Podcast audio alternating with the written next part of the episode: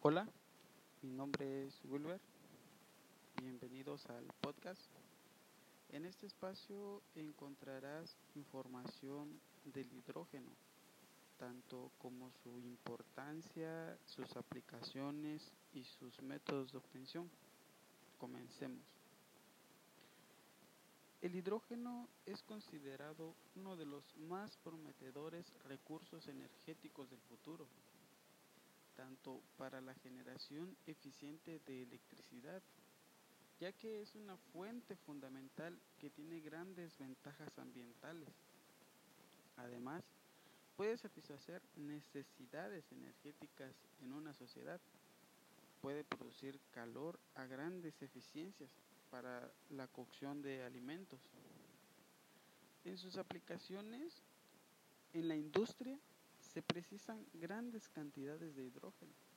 Esto principalmente para llevar a cabo el proceso de obtención del amoníaco.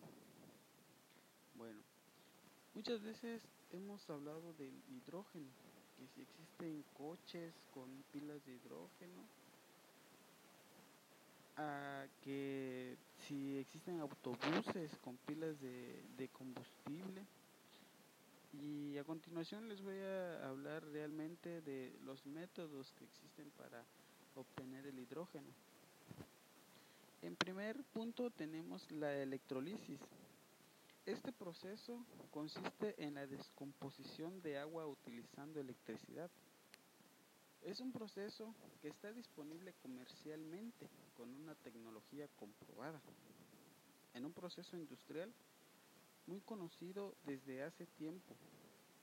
Por ello es perfectamente entendido. Esta, este, este método tiene la, la ventaja que es modular y puede adaptarse fácilmente para pequeñas o grandes cantidades de gas. El hidrógeno que se obtiene mediante este proceso tiene una gran pureza y otra ventaja importante es que es tiene una posible combinación con las energías renovables para producir el H2. Esto a partir de fuentes renovables. Encontramos también otro método que es el reformado, que son aplicaciones estacionarias y en vehículos, que consisten en la reacción de hidrocarburos con calor y vapor de agua. Es un proceso generalizado a gran escala y permite obtener un hidrógeno, hidrógeno de bajo costo a partir de un gas natural.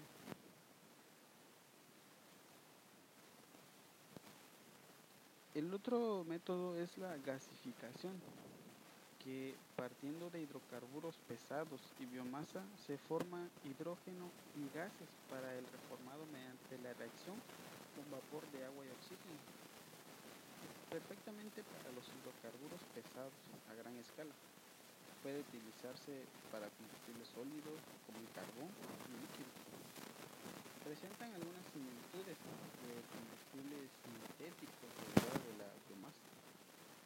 Bueno, las unidades pequeñas son muy escasas ya que el hidrógeno suele exigir una limpieza sustancial antes de su uso y la gasificación aún es objeto de investigación y tiene implicaciones debido a la utilización de grandes extensiones de tierra. Y el hidrógeno que se obtendría mediante este proceso entra en competencia con los combustibles sintéticos que son derivados de la biomasa. También nos encontramos con el, con el ciclo termoquímico, que se utiliza eh, el calor a altas temperaturas procedentes de energía nuclear o solar. Este proceso sería potencialmente atractivo para su aplicación a gran escala, obviamente con bajo costo y sin emisiones de gases de invernadero. Para la industria o el transporte, Existen diferentes proyectos ya de colaboración internacional con Estados Unidos, Europa y Japón sobre investigaciones de este ciclo. Actualmente hace falta una mayor investigación y desarrollo sobre el proceso que puede alargarse durante los próximos 10 o 15 años. El otro método es la producción biológica, que las algas y las bacterias son las que producen directamente hidrógeno en determinadas condiciones. Durante los últimos años se estudia este recurso de gran potencial, aunque eh, con, un, con un ritmo de producción de hidrógeno eh, muy, muy lento, ya que se necesitan grandes superficies y la mayor parte de los organismos apropiados no se han encontrado todavía.